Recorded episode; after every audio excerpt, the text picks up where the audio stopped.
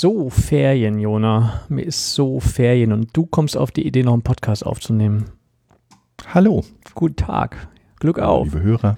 Hallo, lieber Mike. Hallo, liebe Hörerinnen. Schön, zu hören. Hier ist der Hallo, äh, liebe Fun das Hörerinnen. F- F- F- F- Fundraising Radio Folge 89. Und ähm, eigentlich hört uns doch gar keiner mehr zu. Es sind doch alle in den Sommerferien, habe ich gerade noch gelesen. Es steht das verkehrsreichste Wochenende bevor. Panik auf den Autobahnen und Flughäfen.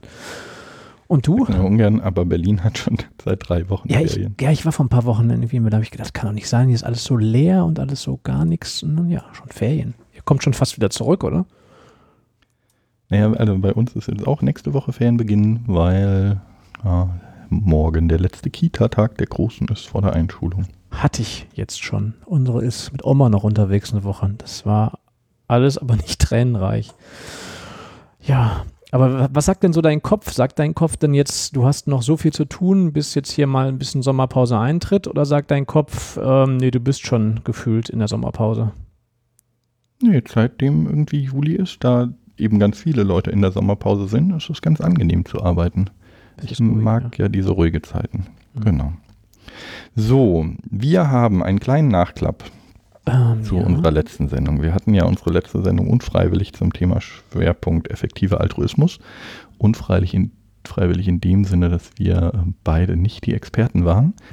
Und Allerdings. deshalb, uns auch bis jetzt noch nicht sind. Also ich habe mich, mich wirklich, ich würde mich auch weiterhin nicht als Experten für dieses Thema äh, bezeichnen.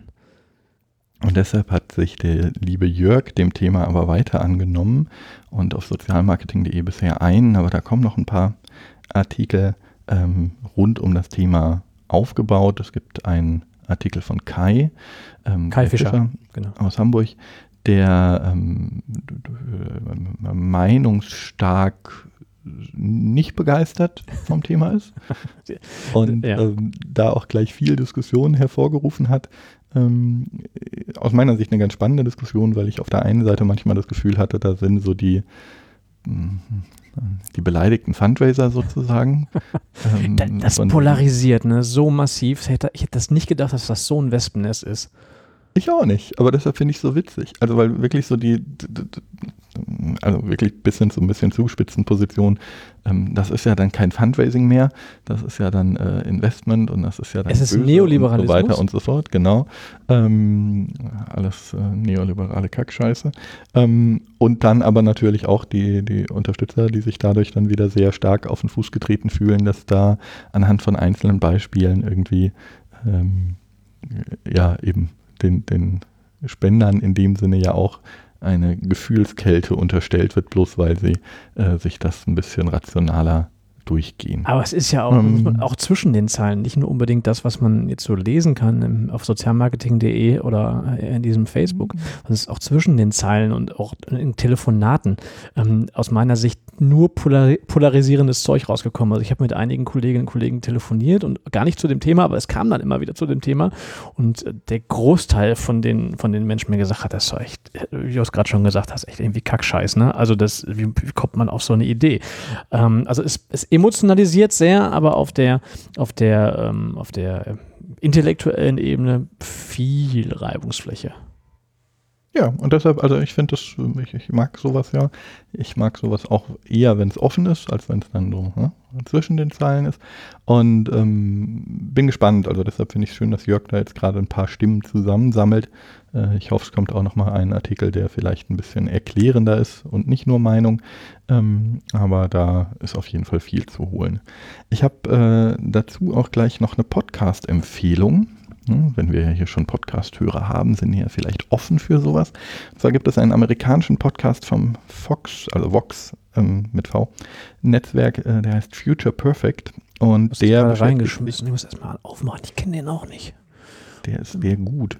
Ähm, der beschäftigt sich mit dem Thema, was durch Spenden, hauptsächlich Großspenden, auch alles schiefgehen kann und wie schwierig es manchmal ist, Gutes zu tun und ähm, hat da in jeder Folge sozusagen ein Beispiel. Meistens eher so auf dem Bereich Großspender, ähm, ne, klassisch amerikanisch sozusagen, eben Oh ja, ich effektiver Altruismus. Ich habe gedacht, das ist nur Ähm, eine Folge, aber das sind ja wirklich mehrere Folgen. Nee, nee, das ist ein ganzer ist ja. Podcast, eine Okay. ganze Serie, ähm, beziehungsweise jetzt eben gerade der Schwerpunkt, ähm, also die beschäftigen sich allgemein damit, wie, wie, wie ja, Welt verbessern sozusagen.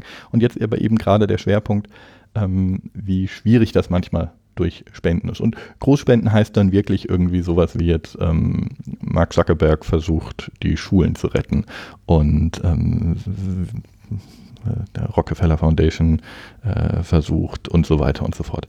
Ähm, also da gibt es einfach sehr schöne Beispiele, die zum Denken anregen und den kann ich jedem Fundraiser und jedem, der an der Rettung der Welt beteiligt und interessiert ist, sehr ans Herz legen. Genau, einfach mal nach Future Perfect in der eigenen Podcasting-Apps. Genau, das versuche ich gerade, aber den kriege ich jetzt hier über. Ähm, hat der einen ganz normalen Feed? Weil irgendwie mag mein Ja. Pocketcast das nicht. Nö, ich habe den ganz Okay, normal. mache ich nach der darüber Aufnahme mal. Ist aber auf diesem Englisch, ne? Muss man auch mal wissen. Ist irgendwie. Ja, Das ist wahr, ja. Aber ist Schafft ähm, man. Nein, es ist ein sehr ähm, radio-qualitätsproduzierter Mhm. Podcast. Das heißt, da wird jetzt auch nicht geslankt und so, sondern da wird schon sehr ordentlich geredet. Ich mag ja diese, diese ähm, Videos, ich weiß nicht, also ich habe mich jetzt da auf, auf so eine, so eine Geografie-Videoreihe mal versteift von Vox. Ähm, also nicht das deutsche Vox, nicht der deutsche Fernsehsender, ne? sondern dem, Ja, es ist schwierig. Es ist nicht der deutsche Vox und es ist nicht das amerikanische Fox. Genau, Ähm, wichtig zu wissen mit V, ne? Aber ich- VOX.com. Ah, die haben, die haben echt, das äh, verfolge ich schon seit ein paar Monaten, haben einen schönen YouTube-Kanal über so geografische Sachen, also Traveling, aber eben auch so, so, so Border-Geschichten, ne? so, so Traveling through Borders und so, da interessiere ich mich irgendwie für. Sehr, sehr schön gemacht, also dann kann ich auch nur empfehlen. Hat zwar jetzt nichts mit Fundraising zu tun, aber anscheinend können die ganz gut produzieren. Ja, nee, das ist ein gutes Mediennetzwerk. Die hatten früher mal einen Ansatz, der hat mir sehr gut gefallen, den haben sie leider wieder fallen lassen. Ich warte ja nach wie vor auf ein journalistisches Medium, was Themen erweitert, aber nicht immer was Neues raushaut, also wo ich dann irgendwie zu einem Thema einen Artikel habe und der Artikel dann einfach nur geupdatet wird, dass ich auch irgendwie nicht immer diese Updates lese. Das geht mir in der klassischen Online-Medienlandschaft so auf den Keks, dass ich immer äh, ja, den absolut aktuellen Stand irgendwo bekommen, aber nicht die Übersicht, darum geht, das ist gerade der Stand und so weiter und so fort. Und das hatten die mal ähm, sehr intensiv, dass die so zu jedem, in dem Fall US-amerikanischen Thema, so ein, eine Seite mit Cards und allem hatten und das hat sich aber scheinbar auch nicht gerechnet. Aber dann, Lässt sich dann- nicht gut genug teilen. Sag mir noch mal ganz kurz, das haben wir jetzt irgendwie auch gar nicht abgesprochen, äh, äh, wir das, ähm, das besprechen, aber mir fällt das auf, weil ich in der letzten Zeit immer mal wieder Fragen hatte, wo ich denn bestimmte Informationen hernehme, ja, und für mich ist einfach meine primäre Newsquelle letztendlich auch für Fundraising und Nachrichten immer noch mein, mein RSS, äh, mein, mein RSS-Archiv. Wie, wie kommen denn eigentlich bei dir so hauptsächlich die Informationen zu dir? Wie kriegst du Ja, sowas raus mit dem RSS. Podcast? ASS habe ich äh, nicht mehr. Okay. habe ich nochmal probiert. habe mir ja mal deine Liste auch geben lassen, aber da Du solltest dir vielleicht jetzt hier- noch mal geben lassen. Sie ist durchaus äh, erweitert und überarbeitet. Ja, das Kernproblem ist eher, dass ich nicht reingucke. Ähm, also einfach zeitlich. Mhm. Ähm, nee, meine Hauptsachen ähm, sind einerseits wirklich Podcasts, also Podcasts, die andere Podcasts empfehlen, weshalb wir das ja an dieser Stelle hier auch tun. Flaggen, okay, ja. Ähm, dann so ein bisschen unsortiert über soziale Medien und dann ganz sortiert über Nuzzle. Ah, okay, du Nuzzle mal ist eine App, die alle Links, die in meinen sozialen Medien vorkommen, also die von meinen Menschen, denen ich auf Twitter und Facebook folge und LinkedIn, glaube ich, als drittes, äh, gepostet werden, die sammelt und dann äh, sortiert nach der Anzahl der Leute, die den gepostet haben. Ist das so ein bisschen wie Refind? Ja, Weil Refind mag ich ja sehr mittlerweile. Brauchte ich ein bisschen, um mich reinzuarbeiten, aber gerade auch im Thema Fundraising, der schlägt dir manchmal so Sachen vor, die da nichts mit Fundraising zu tun haben, aber ähm, das mag ich dann doch sehr, weil es doch die eigene Filterblasen nochmal so ein bisschen verstärkt. Genau, und also das ist, ähm, also ich schaue einfach einmal am Tag in Nuzzle rein und da sind dann irgendwie die zehn Artikel, die meine Blase interessiert und gerade auf Twitter, also auf Facebook finde ich es gar nicht so interessant, ähm, weil Facebook dann äh, eben doch ein bisschen sehr blasenhaft ist, aber Mhm. ich habe, ich folge sehr vielen Leuten auf Twitter und auf jeden Fall mehr Leuten, als dass ich deren Tweets lesen könnte, ähm, wenn ich jetzt nicht gerade mal einen Tag habe, wo ich nichts zu tun habe. Und ähm, da ist dann die Zusammenfassung. Und dann gibt es so Sachen, wenn mehr als zehn Leute was tweeten, dann okay, ja. eine E-Mail oder eine Push-Nachricht und so. Und das ist ähm, so meine Hauptquelle, mal abgesehen davon, dass ich dann noch drei, vier Medien, aber jetzt, das ist dann weniger Fundraising bezogen, Mm, okay. äh, drei, vier Medien klassisch, also klassisch online lese. Aber auch da bin ich eben immer wieder, die sind mir zu, zu update-artig. Also ich hatte Mm. war schon mal kurz davor, wieder eine Wochenzeitung Bist als. Digital-Abo zu haben. Bist verrückt. Schrecklich, ne? Ja, also Nassel hat hat das anscheinend mal aufgehabt hier. Zumindest kannte er es, aber das schaue ich mir nochmal an. Wie gesagt, ich mag ja sehr Refind. Aber es war jetzt ein kleiner Ausflug, ähm, hat mich einfach interessiert, ähm, weil irgendwie musste, also bei, bei Podcasts auch nochmal so ein Tipp, ähm, wie kriegt man eigentlich neue Fundraising-Podcasts raus? Im deutschsprachigen Bereich ist das ja eh alles sehr überschaubar. Ich mag da sehr die, die Podcast-Suchmaschine FIT, ne? die, ich weiß gar nicht, ob man es FIT ausspricht, ich glaube schon, auch ähm, sehr, sehr, sehr, sehr tolles Projekt, weil eben nebenbei gemacht von einem Kollegen, der das aufgesetzt hat und dort kannst du Alerts schalten. Ne? Also da kannst du sagen, immer dann, wenn irgendwie was Neues zum Thema Fundraising in irgendeinem Podcast kommt, ähm, schickt mir mal eine Nachricht. Und so baut sich das Podcast-Archiv rund um die eigene Themenwelt auch gut auf. Mhm. Und die andere Sache, die manche Podcast-Apps haben, wie meine, ist dann eben ähnlich wie Nuzzle, ähm, den eigenen Twitter-Feed nach Podcast-Empfehlungen durchzusuchen und mir dann nur die Podcasts anzuzeigen, die über die Menschen in meiner Blase mal getweetet haben. So. Ich hatte auch Dann- irgendwie ein paar Podcast-Empfehlungen, die suche ich nochmal raus und packe die in die Show Notes. Ähm, die mir, sind mir in den letzten paar Tagen über den Weg gelaufen, die Ja, nicht unbedingt was mit Fundraising- vornehmen, in jedem, in jeder Runde mal einen zu empfehlen. Ja, ist gut. Dann hast du es, das ist eine gute Idee. Dann haben wir es heute mit Vox gemacht und die zwei, drei, die ich gefunden habe, die haben sich mehr mit Ehrenamt beschäftigt. Aber ähm, letztendlich ja, ist ja Teil vom Fundraising. Ne?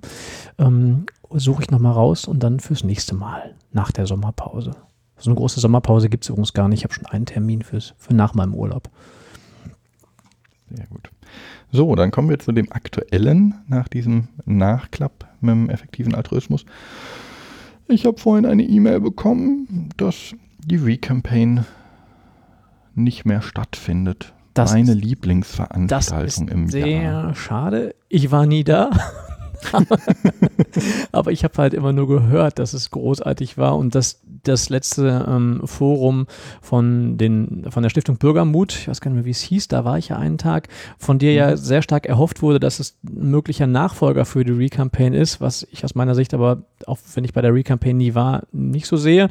Ähm, ja, das ist, ist echt, echt schade, ne? Hast du Informationen, warum es die Recampaign nicht mehr gibt? Ja, also vielleicht nochmal kurz, die Recampaign war eben eine Online-Campaigning-Konferenz, aber eben auch allgemein Online-Marketing, Online, also alle, die so ein bisschen aus dem NGO-Bereich äh, sich so mit dem zielgerichteten Online-Kommunizieren beschäftigt haben, haben sich da getroffen. Und es war wirklich die eine Veranstaltung im Jahr mit dem höchsten, m, mit, mit für mich persönlich der höchsten Dichte an interessanten Leuten. Also wo man wirklich mit jedem gut und fachlich diskutieren kann. So ein bisschen wie der Fundraising-Kongress, aber der Fundraising-Kongress äh, hat für mich dann zu wenig Onliner, also da bin ich dann doch zu viel Onliner und ein bisschen zu wenig Fundraiser. Ähm, und dazu in einem wunderbaren Format, dass das nämlich eine zweitagige Veranstaltung ist, wo am ersten Tag Konferenz und am zweiten Tag Barcamp war. Das heißt, man hat so einen Input-Teil, aber man hat dann eben auch mit dem Barcamp-Teil einen sehr, sehr großen Austauschteil, wo dann auch mal eine kleine Session nur mit fünf Leuten, die sich halt mal zu einem Thema zusammensetzen wollen hatten. Und das war immer cool. Und ähm, naja, warum lösen sich so Sachen auf? Ähm, da ist kein Verband dahinter, da ist kein Geschäftsmodell dahinter. Und dementsprechend war es sehr, sehr abhängig von ähm, Menschen, die es organisiert haben. Also die zwei großen Organisatoren. Lange Zeit war äh, die Agentur Wigwam, früher Manest und Oxfam. Ähm, und Oxfam ist ausgestiegen, auch aber eher so, weil die Personen, die es halt von Oxfam aus gemacht haben, nicht mehr bei Oxfam waren. Und ähm, jetzt hat eben gerade Wigwam rumgeschickt, oder ein Kollege von Wigwam, war wahrscheinlich schon eine äh, gemeinsame Entscheidung wieder mit allen aus dem Netzwerk, ähm, ja, dass es ein zu hoher Aufwand ist, dass es einfach äh, viel Orga für, äh, ja, Für Ruhm und Ehre. für mal nebenbei ist. So. Wie viele Menschen Und- haben immer teilgenommen? oh, da bin ich ganz schlecht drin. Ähm, ich hätte jetzt mal gesagt, so 300, 300, 400, 3, vielleicht auch nur 200, ich weiß es nicht. Also so ein großer Saal voll ähm, und so, dass mal 5, 6 Sessions, ja, wahrscheinlich eher so 250 ja, ähm, werden das schon gewesen sein. Und ähm, ja, also da traue ich wirklich ein bisschen. Das dann kommentiere ich das mal ganz biblisch und sag, und sag irgendwie, alles hat seine Zeit. Ne? Schade. Ja, das ist halt immer schade und das ist gerade so bei, bei Sachen, die, die über mehrere Jahre sehr gut liefen, äh, es ist halt immer so, ich als Teilnehmer habe mich super dran gewöhnt, aber für die Veranstalter bedeutet das natürlich, es ist nicht mehr dieser Kick, von wegen jetzt was ganz Neues, Geiles aufzustellen, ähm, und dann wird es irgendwann zur Belastung. Und das haben wir ja, wir haben das beim Social Camp gesehen. In Berlin gibt es auch keine Social Bar mehr, weil irgendwer müsste das organisieren. Äh, jetzt ist die Recampaign damit gegangen. Ähm, und das heißt letzten Endes, dass eben die Veranstaltung, die nicht entweder von einem großen Träger, also meistens eben ein Verband, oder ähm, querfinanziert durch irgendwelche tollen Förderprojekte, ähm, ich glaube, der, der, der Social Digital Summit, wie hieß er denn? Ja, doch, so äh, digi andersrum, Digital Social Digital Summit. Digital Social Summit, ähm, den ja hauptsächlich Bürgermut mitveranstaltet hat, war ja, wenn ich das richtig gesehen habe, eine relativ gut geförderte Veranstaltung ja, auch. Ministerien ähm, waren auch dabei, ne? Ja, Robert Bosch Stiftung, BMFSFJ, Innenministerium, äh, Better Place, äh, Stifterverband und eben Bürgermut äh, und noch eine Stiftung WHU, die kenne ich jetzt gerade gar nicht. Ähm, so, und wenn das beides eben nicht der Fall ist, dann gehen so Veranstaltungen auch irgendwann wieder. Und das ist schade. Also, da, ne, wie gesagt, ich trauere jetzt noch. Also, wenn du, wenn du die, äh, wenn du notfallseelsorgerliche äh, Unterstützung brauchst, dann ich habe da Kontakte. Danke.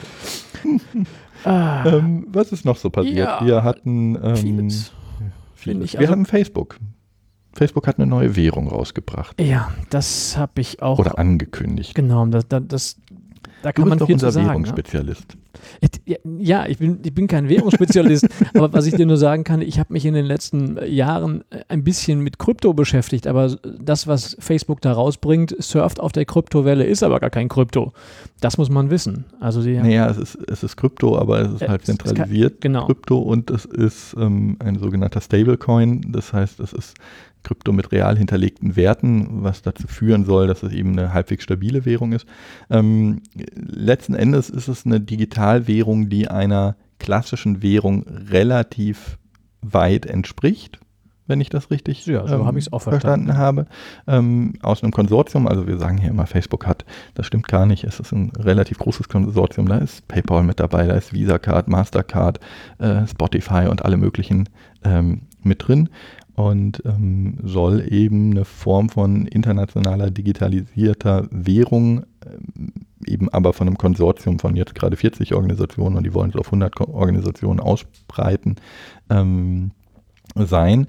Und das ist ähm, ja aus zwei Sichten spannend. Also zum einen finde ich natürlich alles, was mal ein bisschen internationalisierter ist, ganz gut. Zum anderen ist es halt ähm, ein Konsortium von 40 bis 100 Firmen, ähm, wo jetzt nicht nur die vertrauenswürdigsten dabei sind.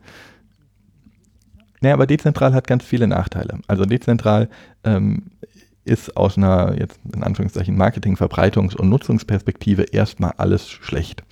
Ähm, dezentral hat auch ein paar Vorteile, natürlich. Ähm, oh, es ist transparent, wie doof. Ja, ist, äh, äh, so Sachen. Ne? Das kann nicht so leicht kontrolliert werden. Das kann man jetzt als Vor- oder als Nachteil sehen.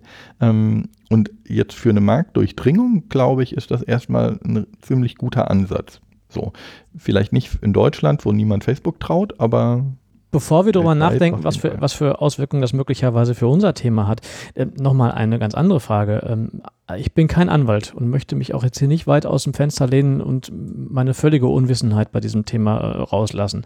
Aber ähm, Kryptowährungen sind ja nun mal gerade in Deutschland äh, also wie Bitcoin, ähm, Ether und wie sie alle heißen, sind legal, ja, so.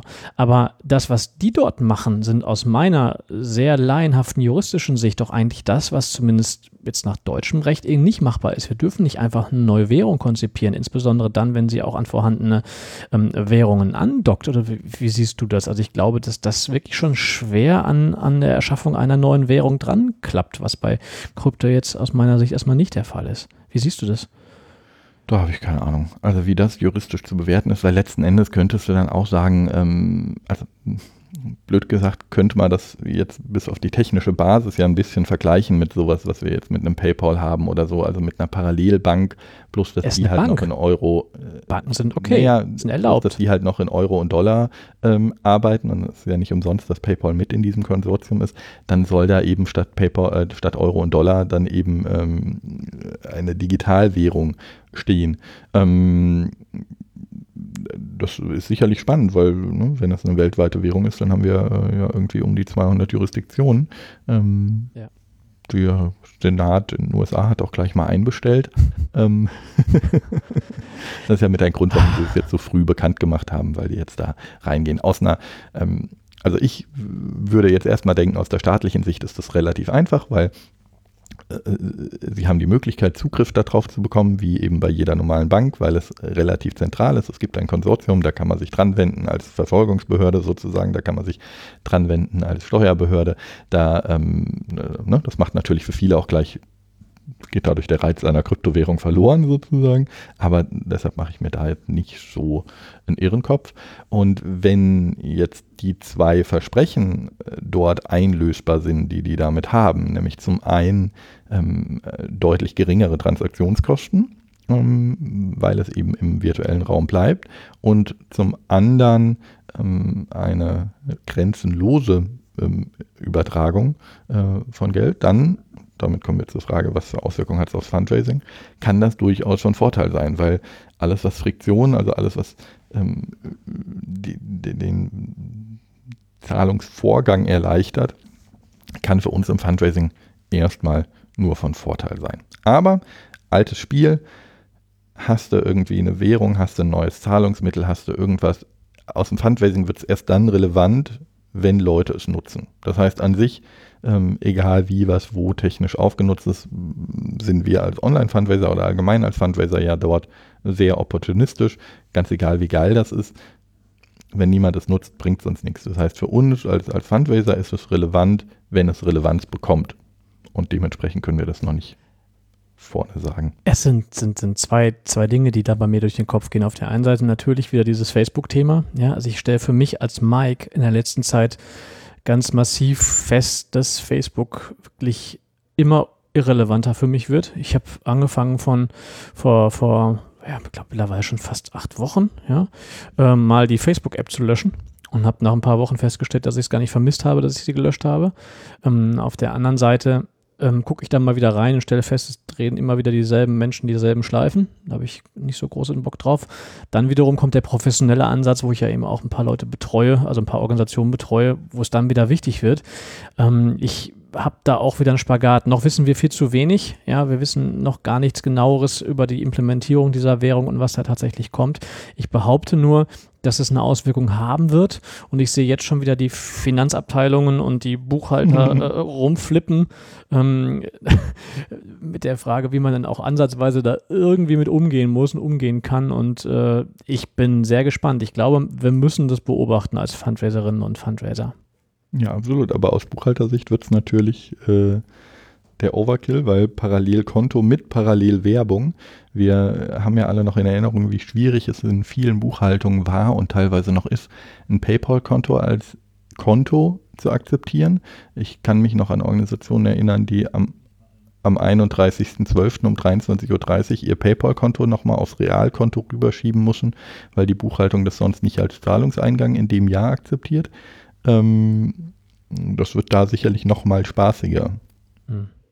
Also ich stelle mir gerade vor, äh, ich kriege auf dem Smartphone ja, ähm, eine Aufforderung aufgrund irgendeiner, irgendeiner Kampagne. Facebook fordert mich auf, vielleicht gar nicht mal unbedingt die Organisation. Spende jetzt 5 Libra, also wir haben noch gar nicht gesagt, wie das Ding heißt. Das Ding soll Libra heißen, ja.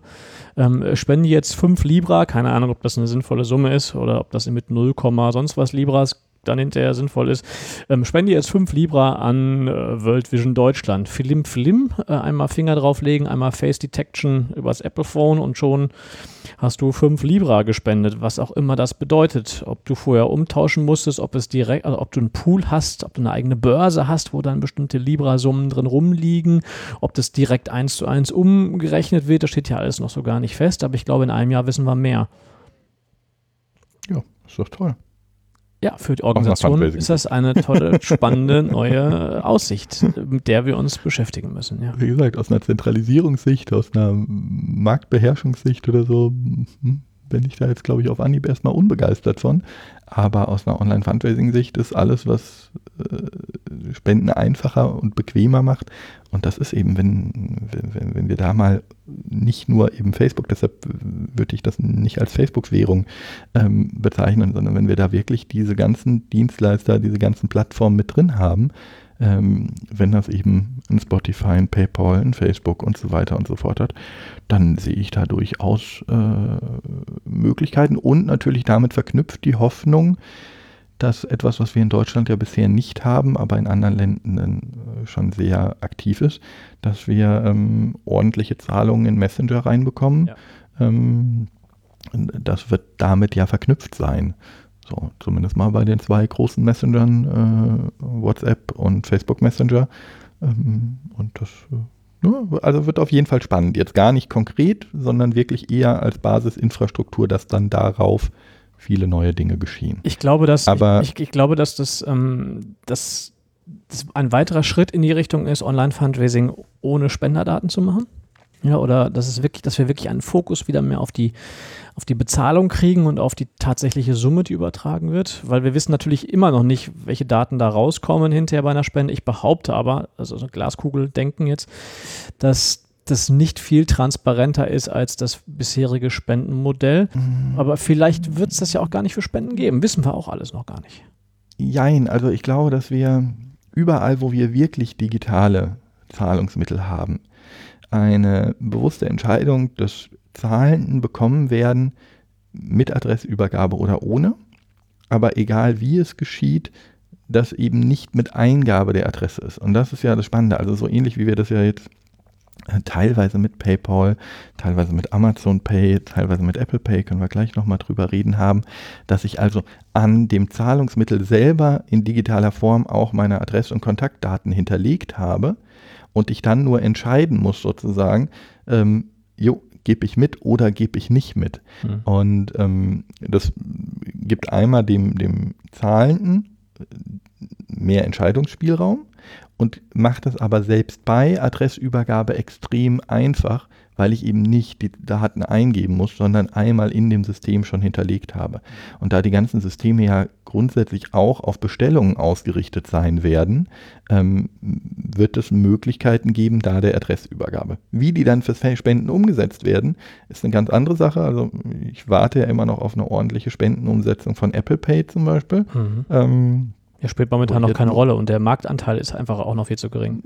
Na, das würde ich nicht sagen. Also der Marktanteil ist nicht geringer als bei einem Tool wie Klarna oder so. Das wäre schon möglich. Das Problem ist, dass die ganzen ähm, Formularanbieter gerade keinen ordentlichen Ansprechpartner bei Apple finden. Das heißt, die, ähm, äh, also da, da, scheitert es an der ja, Umsetzung. Du redest aber doch gerade von Mobile Payment, oder?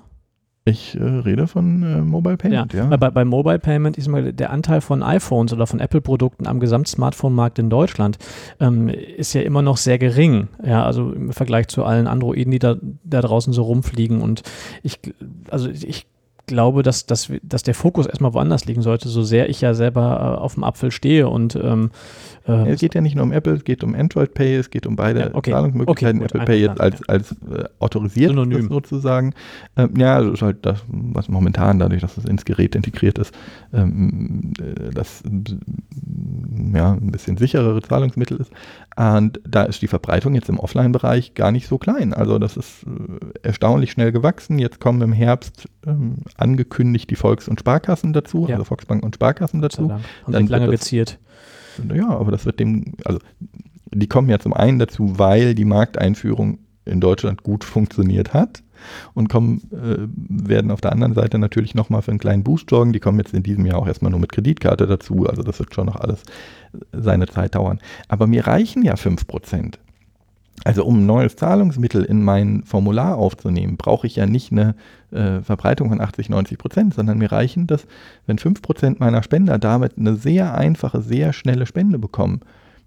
Ich würde das sofort ins Formular aufnehmen, aber eben die Formularanbieter äh, haben gerade Probleme, die passenden Ansprechpartner zu finden, um das technisch umzusetzen. Ohne, ohne jetzt Äpfel mit Birnen vergleichen zu wollen und weiter technisch rumnörden zu wollen. Aber wenn wir bei Apple sind, es ähm, gab vor einigen, weiß nicht, vor 14, 15 oder 14 Tagen, drei Wochen, gab es ähm, den Hinweis, dass Apple eine neue, äh, ein neues Einloggensystem für ihre Produkte auf den Markt bringen möchte. Man kennt das, wenn man, was weiß ich, ähm, in, in, eine, in eine Community will oder wenn man irgendwo was zahlen will, gibt es oft die Möglichkeiten, sich dann über Facebook oder über Google einzuloggen, was natürlich äh, alles andere ist außer datensparsam. Und Apple hat jetzt gesagt, wer weiterhin, also ich kriege es jetzt nicht genau hin, aber wer weiterhin im, Apple, im App Store ähm, Apps anbieten will, ähm, oder Zahlungs-Apps oder Community-Apps, was auch immer, wo man ein Konto für braucht, ähm, muss das Apple-Identifikationssystem mit dabei sein. Und wenn man sich das genauer anschaut und man jetzt Apple da mal vertraut, ich weiß, viele tun das nicht, aber eben einige glauben ja schon daran, dass sie im Datenschutz ein bisschen anders aufgestellt sind als andere, ähm, dann äh, haben die das getan, um eben ein relativ datenschutzkonformen Login zu ermöglichen, was aber auch bedeutet, dass Transaktionen stattfinden können, die eben auch wieder sehr datensparsam sind. Hat das irgendwelche Auswirkungen für uns? Weil es ist ja erstmal primär eigentlich ähm, ausgelegt auf Anwendungen mit einer Community oder so, so, so, so einem Frontend-Bereich, ne? Genau, also es ist jetzt nicht, also böse gesagt hat es leider keine Auswirkungen. Wir haben ja momentan fast keine ähm, Spendenmöglichkeiten, wo ich auf äh, einen bestehenden Login zurückgreife. Also wir haben ja bei fast allen Organisationen, mit Ausnahme von ein paar Partnerorganisationen, Spendenformulare, die erstmal gar nicht mit der Datenbank verknüpft sind, sozusagen, also gar keine Live-Abfrage machen, gar kein Login haben, keine äh, gespeicherten Zahlungsdaten und sowas haben. Und deshalb sehe ich da jetzt erstmal überhaupt keine Auswirkungen. Ähm, insgesamt ist es aber natürlich spannend. Also es ist spannend, dass das in den Bereich reinkommt. Es ist spannend, dass dieses Bedürfnis auch in den USA angekommen ist. Ähm, ich habe äh, die, die, Präsentation davon äh, so ein bisschen mitbekommen, wo dann auch alle immer so äh, sagen, ja, bisher dachten wir immer nur, Datenschutz wäre was, wo sich nur die Deutschen drum scheren, aber jetzt sehen wir, dass das auch in den USA interessanter wird und so weiter und so fort. Also ähm, das ist schon, schon interessant, was da alles ähm, passiert. Und ja, mal böse gesagt, aber ganz langfristig werden wir natürlich auch im Spendenbereich jetzt weniger wegen dem, sondern so wegen dem allgemeinen Interesse Möglichkeiten des anonymen Spendens ähm, einführen müssen, beziehungsweise es wird populärer werden bei den Spendern. Das ist das eine, aber ich glaube auch, dass es ähm, sehr, also ich glaube, dass ein, dass die Frontends von Organisationen auch zunehmen werden. Letzte Woche war ähm, letzter Teil des aktuellen Online-Kurses 6 an der Fundraising Akademie. Und da war Willibald Goyke wieder da, ehemals Malteser, jetzt schon seit einigen Jahren bei der GFS, der sehr, sehr stark für das Thema Zahlungsmittel steht und immer wieder betont, und vor drei Jahren habe ich noch gesagt, der, der spinnt, ich habe ihm das auch so offen gesagt, deswegen darf ich das hier so sagen, ähm, gesagt, er spinnt und mittlerweile bin ich voll auf seiner Linie und sagt, naja, ähm, Spendenquittungen brauchen wir sowieso alle gar nicht mehr verschicken. Das ist eigentlich im Grunde genommen nur noch Folklore. Finanzämter fragen das nur noch ab, wenn's, wenn sie es wirklich benötigen. Und wir machen es trotzdem eben aus anderen, aus Fundraising-Gründen. Aber warum nicht eben einen, einen ein, ich sag mal, Kundenportal, ein Spenderportal aufbauen, wo man solche Sachen hinterlegt. Ja, der, der, der klassische Kunde ist es gewöhnt. Ähm, ich kann dann datenschutzkonform meine Zuwendungsbestätigung runterladen, ich kann meine Spenderdaten ändern, ich kann äh, meine Zahlungen einsehen, was auch immer. Ähm, und allein schon aus der Tatsache, dass das Porto teurer wird und mittlerweile 80 Cent auf so eine bekloppte Zuwendungsbestätigung drauf müssen, ja. Und ähm, dann die Entwicklung eines, eines, eines Kundenkonto, Spenderkontenbereichs ja durchaus logisch ist. Und dann kommen wir wieder ähm, an, auch auf diese ähm, Apple-Authentifizierung zu sprechen. Ne? Aber dann habe ich ja sowieso, wenn derjenige sich dann angemeldet hat, dann habe ich ja wieder seine Daten. Das ist ja dann auch wieder Uninteressant. Ja, also das große Problem dabei ist halt, dass äh, wir ja meistens es mit Spendern zu tun haben, die für mehrere Organisationen spenden, weshalb wir, wir hatten das bei der Facebook-Serie mal, ähm, oder bei, bei, unserem Podcast dazu, weshalb die Plattformen da eben so ganz krass im Vorteil sind, weil ich eben, wenn ich einmal bei Facebook gespendet habe, beim zweiten Mal mit einem Klick die Spende durchbekomme. Ähm, und das äh, lohnt sich natürlich auch für Organisationen, aber wenn man sich mal die Statistiken anschaut, ähm, dann sehen wir schon, dass ein sehr, sehr, sehr großer Anteil ähm, der Spenden ähm, nach wie vor Erstspenden sind, äh, insbesondere online. Also dass wir in, in vielen Organisationen noch gar nicht so weit sind, dass es einen großen Anteil von immer wiederkehrenden Spendern gibt. Und das lohnt sich eben erst bei der Zweitspende. Und deshalb sind diese zentralen Systeme so spannend und zu diesen zentralen Systemen gehören eben auch diese Online-Payment-Systeme, wo ich durch eine einfache Authentifizierung sowohl das Payment als auch die Adresse hinterlegen kann. Und dann kann ich ja immer noch den Leuten ähm, Sachen per E-Mail zukommen lassen. Ich kann den Leuten auch ein Login äh, geben. Das ist nicht das Ding, aber diese Logins will zum Spenden dann auch wieder niemand nutzen. Da gibt es jetzt zwei Möglichkeiten drumherum. Ähm, das eine ist, wir machen Soft-Logins. Das ist technisch auch schon alles vorbereitet. Also ich kann ja äh, über, über äh, einen Code in meinem E-Mail-Link schon direkt auf bestehende Dinge ähm, zurückgreifen. Ich kann über Cookies auf bestehende Dinge zurückgreifen, also ist ja gar kein Problem. Einfach nur mit dem Häkchen, ja, speichert meine Zahlungsdaten ähm, anhand des Cookies und anhand der E-Mail-Adresse dann beim nächsten Mal, wenn der über den Newsletter kommt, dem gar nicht mehr abfragen zu müssen. Da ist eher die Frage nach der Akzeptanz von solchen Systemen. Ja, aber wenn ich einen Mehrwert habe, wie zum Beispiel hier kriegst du deine Zuwendungsbestätigung und auch noch neue äh, exklusive Post aus deinem Projekt, warum nicht? Ja, warum sollte ich mich irgendwo einloggen für eine, Zukunft, äh, für eine Zuwendungsbestätigung? Die sollen die mir per E-Mail zuschicken, fertig. Ja, aber per E-Mail ist es unverschlüsselt, darfst du nicht. Naja. Das ist nicht konform. Du darfst keine Zuwendungsbestätigung verschicken. Frei, offen. Geschieht. Ja.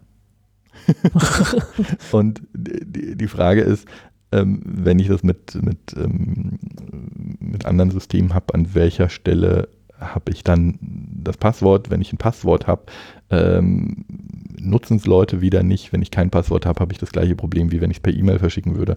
Also äh, darf noch ein bisschen Hirnschmalz reingehen. Aber da wären natürlich dann wieder so Authentifizierungssysteme ganz spannend, ähm, die ich immer anhand des einzelnen Gerätes oder anhand der Google ID oder Apple ID machen könnte.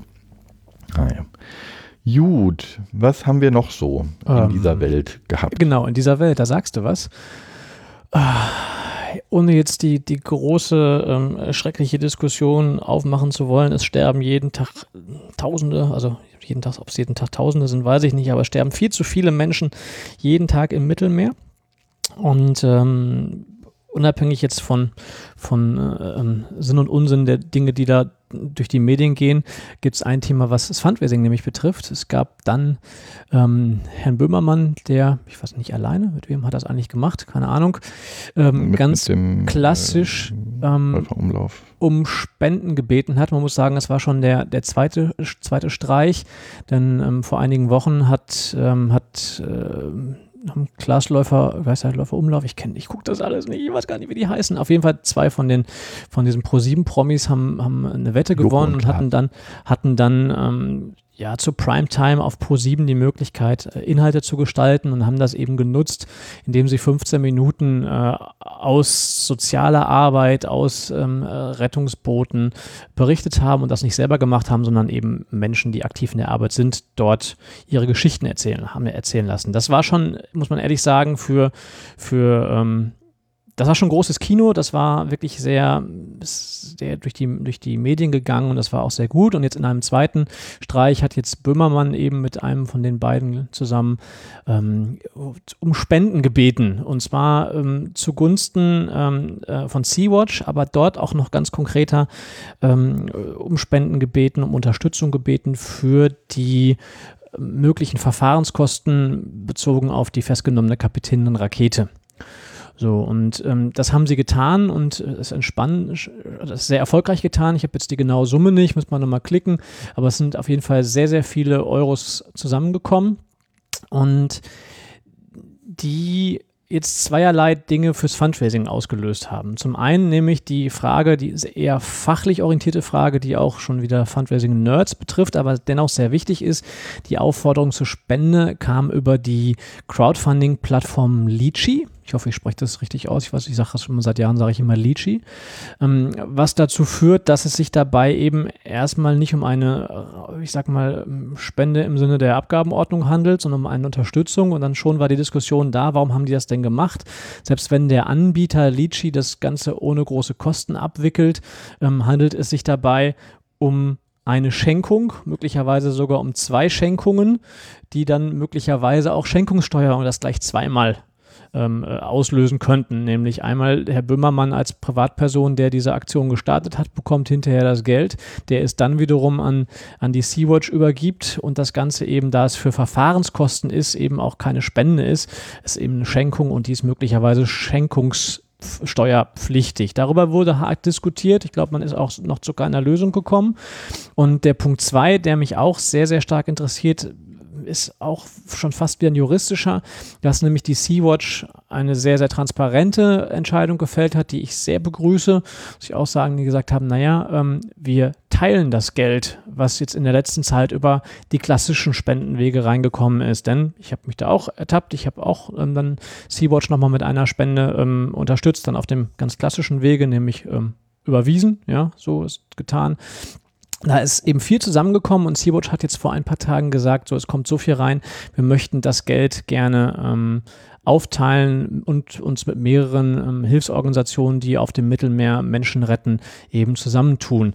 Das interessiert, also unabhängig davon, dass ich das gut finde und dass ich das transparent finde und auf jeden Fall immer unterstützungswürdig finde, finde ich den, äh, finde ich die Juristerei dahinter auch nochmal spannend. Also ich habe letztendlich Geld gespendet an, an Sea-Watch und ähm, Sea-Watch teilt das Geld jetzt nun mit anderen auf. Da bin ich gespannt, wie das juristisch funktioniert und äh, wie sie das untereinander aufteilen. Ähm, hast du da mehr Informationen zu? Nee, habe ich nicht, aber solange ich ähm, unter gemeinnützigen Organisationen äh, etwas teile, was äh, im, im, selben Zweck ist, sollte es ja kein Problem sein.